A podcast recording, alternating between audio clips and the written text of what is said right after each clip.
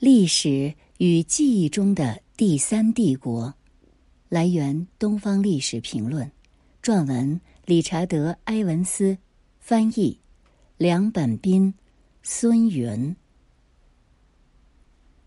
靠着记忆，我们将过往和当下连接起来；然而，义愤、羞愧、私利、责任，都可能在有意无意间重构、扭曲记忆。记忆若要可靠，就需经受历史的严格检验。从一九三三年到一九四五年，第三帝国的野心造成人间地狱，将世界拖入无底深渊。纳粹垮台七十年后，历史与记忆纠缠在一起。我们试图为不可思议的疯狂找到解释。有人在愤怒中指责。凡默许协助纳粹罪行的，都应当算作同谋。也有人在羞愧中掩饰，为自己所做的寻找理由。这些人所做的是出于自愿，还是迫于高压？他们该承担多少责任？对不光彩记忆的重构、修饰和美化，掩盖了多少历史的真相呢？对种种棘手的问题，《历史与记忆中的第三帝国》，中信出版社，二零一八年十一月出版，给出了答案。研究纳粹德国四十余年的理查德·埃文斯，带着史学家的责任，与过去二十年的学界新成果对话往来，用学者的犀利和谨慎拨开迷雾，穿过层层建构的记忆，探入。第三帝国的真实历史。以下文字授权摘自该书。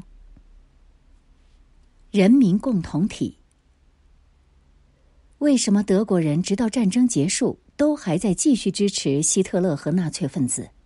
对于这样一个制造了大规模屠杀、犯下滔天罪行的政权，他们为什么不奋起反抗呢？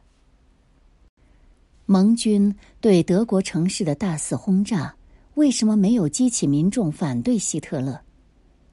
自一九四五年纳粹政权倒台以来，许多历史学家一直在试图解答这些问题。较早的解释是想通过德意志民族性的刻板印象、军国主义、崇尚暴力、愿意服从权威、渴望强大的领导权、消极的态度以及其他可疑的陈词滥调。来寻找答案。最近，一些历史学家认为，纳粹的宣传起了核心作用，他将德国人集结到纳粹的旗帜下。其他历史学家则强调，纳粹党使德国人民感受到了日益强烈的恐惧感，尤其是在战争的后期阶段。几年前，美国政治学家丹尼尔·约拿·戈德哈根曾指出。绝大多数德国人从一开始就是纳粹反犹主义的狂热支持者，其他人也在试图解释为什么德国人会对希特勒具有号召力的领导有如此盲目的热情。但所有这些解释都没有多少说服力。那些过分简化德意志民族性的观念，就像哥德哈根笼统的概括一样。都遭到了异议，因为社会民主党、共产党、天主教社区以及其他许多领域里的大多数德国人，在魏玛共和国的任何选举中都拒绝支持纳粹党，因而纳粹党从来没有得到三分之一以上的选票。有足够的证据表明，纳粹的宣传虽然不是完全无效，但是影响有限，特别是在之前就抵制纳粹党的人群中。在战争的后半阶段，宣传的效果也不好。那时德国显然已经在走向失败了。至少直到一九四三年，希特勒似乎都没有受到什么大众的批评，而人们仰慕他，则是因为他的所作所为，也是由于他塑造的形象。尽管恐怖是一股非常真实而持续的力量。并且在一九四四年至一九四五年间，这股力量还在迅速加强。但是，要控制八千万德国人，仅靠恐怖本身肯定是不够的。近年来，历史学家开始尝试从纳粹的人民共同体理念中找答案。不少人主张，在经历了魏玛共和国痛苦的分歧之后，让所有德国人团结起来，相互合作、和谐共处的承诺，对民众产生了相当大的吸引力。有观点认为，人民共同体不只是纳粹的宣传伎俩。而且具有实质内容，也受到普遍支持，影响了德国人对纳粹政权的态度。那接下来我将仔细分析相关证据。纳粹在德国几乎一上台就强行使“希特勒万岁”这一问候语成为国民生活的一部分。公务员有法律义务用“希特勒万岁”来签署文件。写信给官僚机构的人也被建议这样做。教师必须用“希特勒万岁”向班里的学生打招呼，在发出德国式问候的同时，要直挺挺的举起右臂。列车售票员进入车厢给乘客检票时，也必须使用这个问候语。在大街上，德国人应该使用“希特勒万岁”而不是“早上好”来打招呼。早晨，邮递员把邮件递给客户之前，要高呼“希特勒万岁”。每天早上，小学生用“希特勒万岁”来问候他们的老师。犹太裔文学教授维克托·克伦培勒，他有长期写日记的习惯。一九三三年夏天，他在大学里看到员工们在走廊相遇时，不断举起他们的手臂。敬礼替代了简单的日安或你好，并迅速成为支持纳粹政权的明显而公开的信号。纳粹在建立第三帝国的时候，这种现象在德国随处可见。对那些被问候的人来说，这也是一个公开的、几乎带有威胁性质的手势，含蓄的告诫他们应该以还礼来顺应时局。对于一个在一九三三年从另一个国家来到德国、游走在德国城镇大街小巷的访客来说，这似乎表明所有人都在全力支持新政权。看过斯坦利·库布里克执导的电影《奇爱博士》的人，都会清楚的记得由彼得·塞勒斯扮演的疯狂纳粹科学家。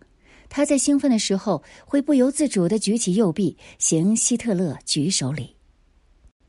尽管他努力克制不要举起右臂，却毫无效果，手臂呈四十五度角向斜上方伸直。这个单一的形象告诉我们，战后美国的一些军事科学家的职业生涯开始于纳粹德国，而且行希特勒礼已成为希特勒及其政权支持者的。第二天性，到了二十世纪三十年代中期，不同阶级、军衔和教派的德国人似乎已经使纳粹里所表达的效忠成了思想行为的一部分。但这究竟有何含义呢？万岁，并不仅仅意味着万岁，这个词还包含了康复、健康和良好祝愿的意思。因此，希特勒万岁隐含着对希特勒身体健康的祝愿，同时也是在祈求至高无上的希特勒赐予问候人健康的身体。在这两种情况中，无论两个德国人何时相遇，希特勒都是作为无所不在的第三方被提及的。人们都知道这些附加的含义，有些人至少会对此加以取笑。如果将万岁看成一道命令，以及治愈希特勒，那么这就不是一个愿望了。在回答这个问候语时，你就可以说：“你自己去医治他吧。”意思是希特勒生病了或精神失常了，或者有人对你说“希特勒万岁”的时候，你可以假装天真的问：“他与这个有什么关系呢？”从而暗示这个敬礼是不必要的，也是不恰当的。迅速而僵硬的将右臂移动至所需的角度，意味着敬礼人必须后退一步，与敬礼的对象保持一定距离，以避免发生危险。据说，纳粹驻伦敦大使约阿希姆·冯·里宾特洛甫在英国宫廷里被正式召见的时候，他让害羞又口吃的国王乔治六世大惊失色，因为他向国王大喊了一声“希特勒万岁”，向上猛地举起右臂，行了一个很精神的纳粹礼，差一点儿碰到国王的鼻子。难怪里宾特洛甫很快就被称为“冯拍砖”了。纳粹里所产生的距离取代了握手的亲密感，人与人之间变得疏远，只是在效忠希特勒的问题上才将人们团结了起来。纳粹里反映的是德国的民族身份，所以也经常被称作“德国式问候”。实际上，从一九三七年起。犹太人就被禁止行纳粹礼，如此一来，这句问候语就成了所谓种族优越性和种族团结的象征了。在信奉天主教的德国南部，人们从前打招呼通常用的是“上帝问候你”。用希特勒替换了上帝之后，希特勒就获得了神圣的地位。就这样，纳粹里用一个全国性的手势替代了各地区不同的问候语，从南方的“你好”到北部海岸地区的“莫恩莫恩”，肯定了德国人的德意志集体身份。在纳粹的事业中，德意志人作为一个种族被团结在了一起。社会学家蒂尔曼·阿勒特在《纳粹礼》一书中说道。德国式问候将纳粹政权带入了日常生活的各个方面。由于大家都在行纳粹礼，那些也许起初不愿意行礼的人可能会感到十分无望、寡不敌众，而最终他们也觉得别无选择了。纳粹礼的影响极其深远。人们在公开场合行纳粹礼时，德国式问候便使人们的相遇军事化了。它表明，个人已经成了在纳粹领导下为战争而动员起来的社会成员。它减少了人们的个性意识，破坏了他们为自己的行为承担道义责任的能力，而将责任放在了希特勒的手中。然而，事实上，人们往往是在胁迫之下行纳粹礼的，特别是在纳粹掌权的头几个月。持不同政见和反对纳粹政权的人可能会遭到冲锋队员的殴打或被投入集中营，因而许多人完全是出于恐惧才屈服的。张贴在德国大街小巷里的海报要求德国人使用德国式问候，意思是那些不行纳粹礼的人就不能算作德国人民共同体的一部分，而是局外人、被排斥者，甚至是敌人。记者夏洛特·比拉德的一位熟人，当时的社会党党员，曾对他说：“他曾梦见纳粹宣传部部长约瑟夫·戈佩尔到他工作的地方拜访他，但他发现自己很难举起右臂向部长行纳粹礼。当他经过半小时的努力，终于举起右臂的时候，戈培尔却冷冷地说：‘我不要你的敬礼。’”这件译文里的恐惧、焦虑和怀疑，便是第三帝国开始的时候，许多不是纳粹党成员的德国人对纳粹里的典型态度。然而，即使在当时，人们也常常用回以往惯用的问候语，在行完纳粹礼之后再说上一声“日安”并握手。后来，这种情况就更多了。渐渐的，“希特勒万岁”成了多少有些烦人的套话，人们巴不得赶紧说完，好真正开始问候对方，重新和朋友、亲戚、同事或熟人建立起联系，恢复被讨厌的纳粹礼暂时扰乱了的惯用社交方式。总而言之，初始阶段的暴力和恐吓结束之后，人们很快就不再行纳粹礼了。二十世纪三十年代中期去柏林的游客们就已经注意到，纳粹里没有以前那么常见了。直到今天，慕尼黑仍有一条被称作“逃避者小巷”的狭窄街道。当时，人们为了避免向附近的一座纳粹纪念碑行礼，就会绕道从这条小巷走。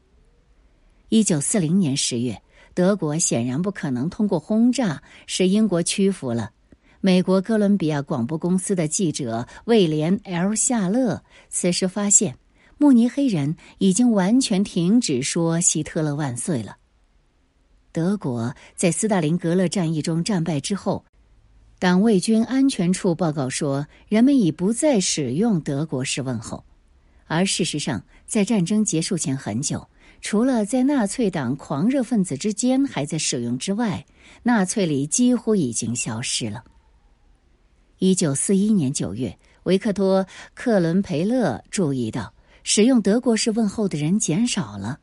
这位因关注大量细节而很有价值的日记作家，开始对使用德国式问候的人进行统计。他去了一家面包店，发现有五位顾客说了“下午好”，两位说了“希特勒万岁”。而在一家杂货店里，他发现所有的顾客都说了“希特勒万岁”。他就问自己：“我看见的是些什么人？说这些话的又是些什么人呢？”德国人即使在必须行纳粹礼的时候，有时也可能将其变成反纳粹政权的蔑视性手势。一九三四年，巡回马戏团演员受到警方监视，因为有人报告说他们一直在训练猴子行纳粹礼。有这样一张照片。巴伐利亚彭兹贝格市的矿工们聚集在一起举行庆典游行，他们用各种方式挥舞着手臂，毫不理会站在他们身后为他们示范纳粹礼正确姿势的希特勒青年团。人们行纳粹礼往往出于投机，是为了自保，有时甚至借机表达含蓄而温和的抗拒。再考虑到德国人越来越拒绝或忽略纳粹礼，或在行礼之后再加上抵消纳粹礼效果的传统问候语，这些事实都证明，蒂尔曼·阿勒特断言，纳粹礼带来了人们自我意识的崩溃，因为人们试图逃避正常社交的责任，拒绝与他人接触，任由社会习俗衰败。并拒绝承认人际关系中固有的开放性和矛盾心理，也拒绝承认社会交流是受到了假象的蒙骗。生活并没有这么简单，虽然有时候社会学家会这么认为。克伦培勒的问题：我相信谁？明确概括了自一九四五年五月第三帝国崩溃以来，一直在历史学家之间持续的辩论。普通德国人在多大程度上支持希特勒政权？他们如果不支持，为什么没有奋起反抗？他们为什么要战斗到底？总体上说，德国人和纳粹党之间存在怎样的关系？在一九四五年之前，他们是不是一体的？德国人对纳粹政权的态度？有没有因为纳粹对犹太人的迫害和灭绝行径而发生改变？如果他们对此有所了解，那又会在多大程度上赞同呢？他们是在知道纳粹罪行后仍然坚持战斗到底，还是因为纳粹的胁迫才战斗到了最后？二十世纪四十年代和五十年代后期。绝大多数德国人声称，他们并不知晓纳粹政权以他们的名义犯下的罪行。现在很少有历史学家相信这种说法。党卫军安全处在一九四二年三月的报告中已经提到，从波兰回国的士兵公开谈论大批犹太人是如何在那里被杀害的。一九四二年十月九日，纳粹党总理府曾抱怨道。那些在东线战场上目睹对犹太人采取了严厉措施的士兵回来休假时，到处散布杀害犹太人的谣言。德国当时有一千三百万名现役军人，其中三分之二或以上驻扎在东线战场，所以消息传播极为迅速。在一九四二年年底之前，大多数德国人已经完全知道东线战场上发生的事情。对于种族灭绝行为，普通德国人在多大程度上赞同呢？围绕这一问题的争论仍在激烈的进行着。最近几年，历史学家淡化了意识形态因素的重要性，更加看重实际的因素。一系列研究表明，公民参与纳粹行动的原因和意识形态没有多大关系，而是因为他们需要工作和家庭，想要更好的生活。到了后来，他们只是想生存下去。有人指出，担心被盖世太保骚扰。或被关到集中营的人为数不多，所以大多数时候恐惧并没有起多大作用。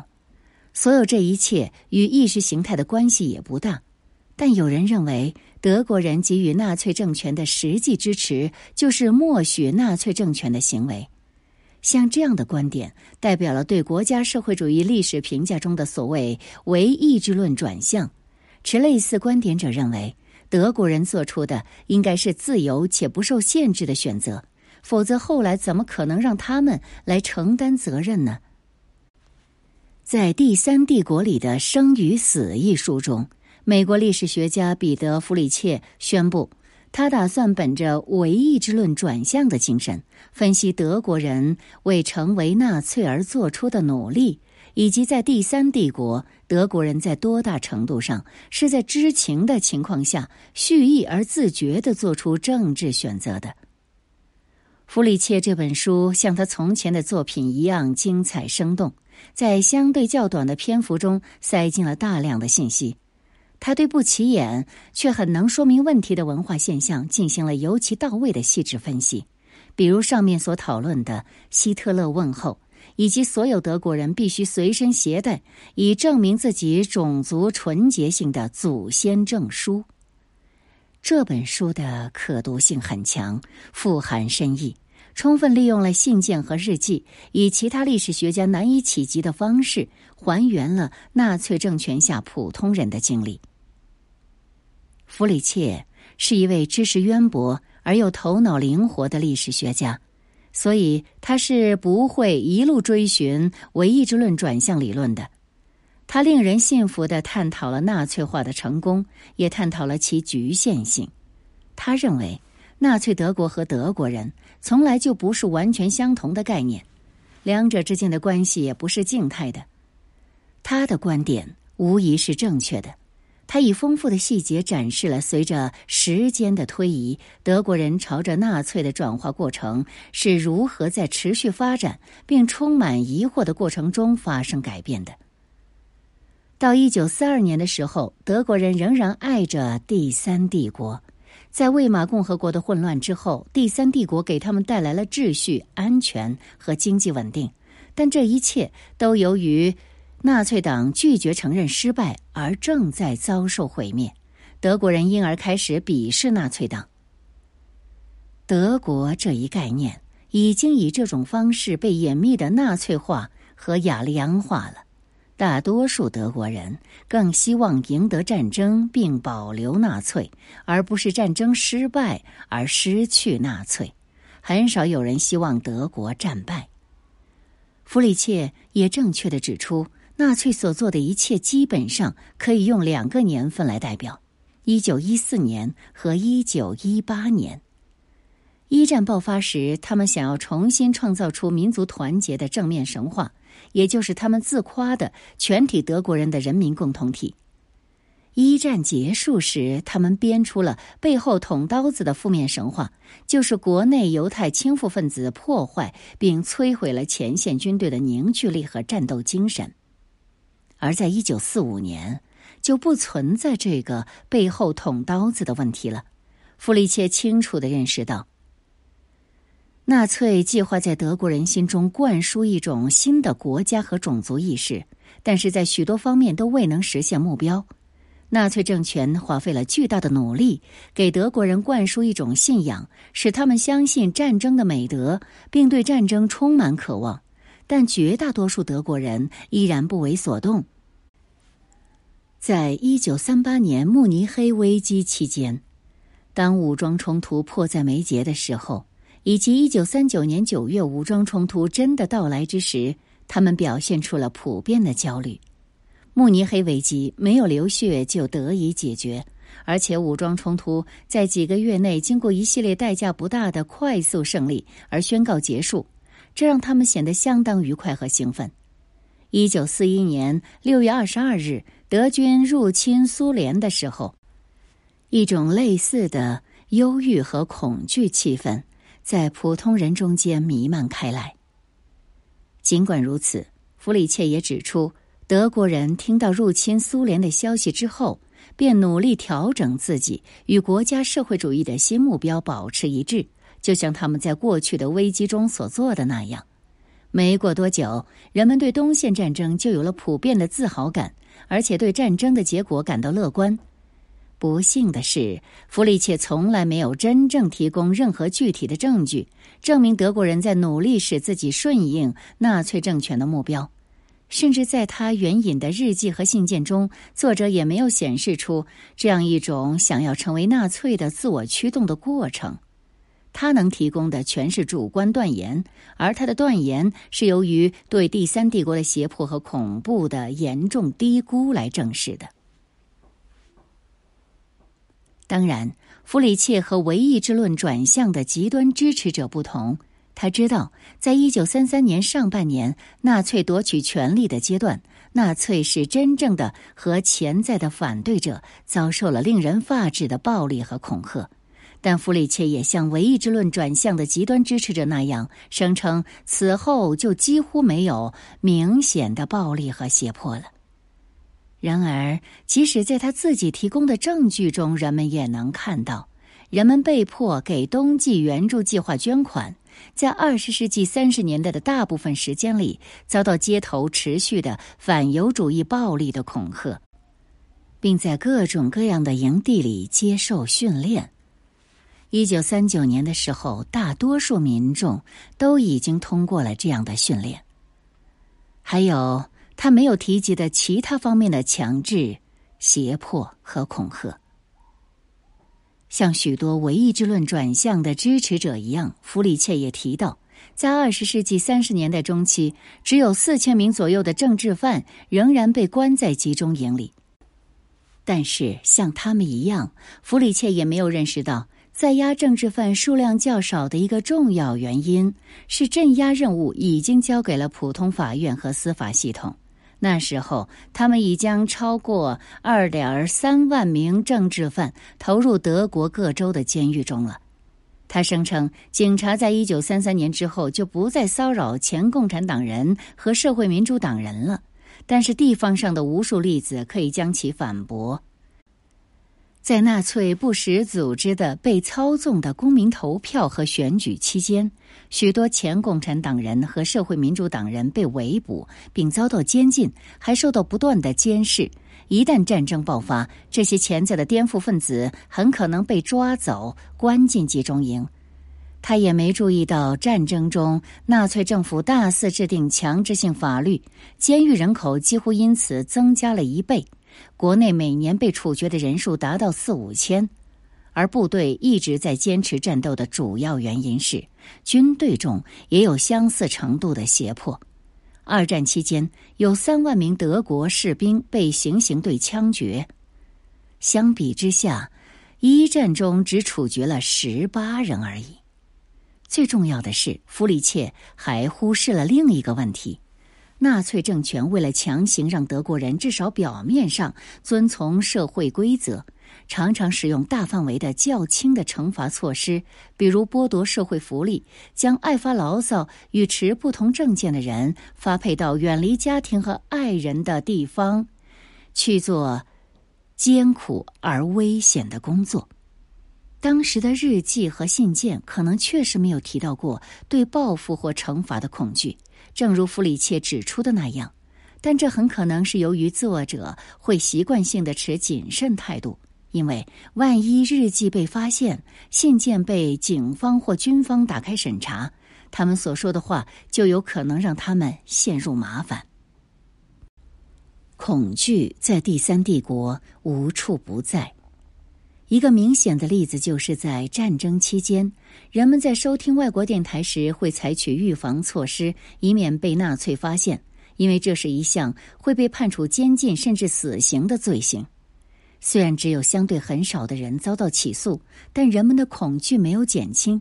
由于担心被发现或被告发，人们就躲藏在毯子下面收听外国电台，或者一个人去公寓门口去望风，或者是自己带着无线电设备将自己锁在洗手间里。虽然纳粹对因为收听外国电台而被起诉而被判在监狱服刑的案件进行了大肆宣传，但这些并不足以阻止人们。据英国广播公司估计，到一九四四年，每天有多达一千五百万德国人收听他的广播节目。不过，这些案件还是足以使他们害怕。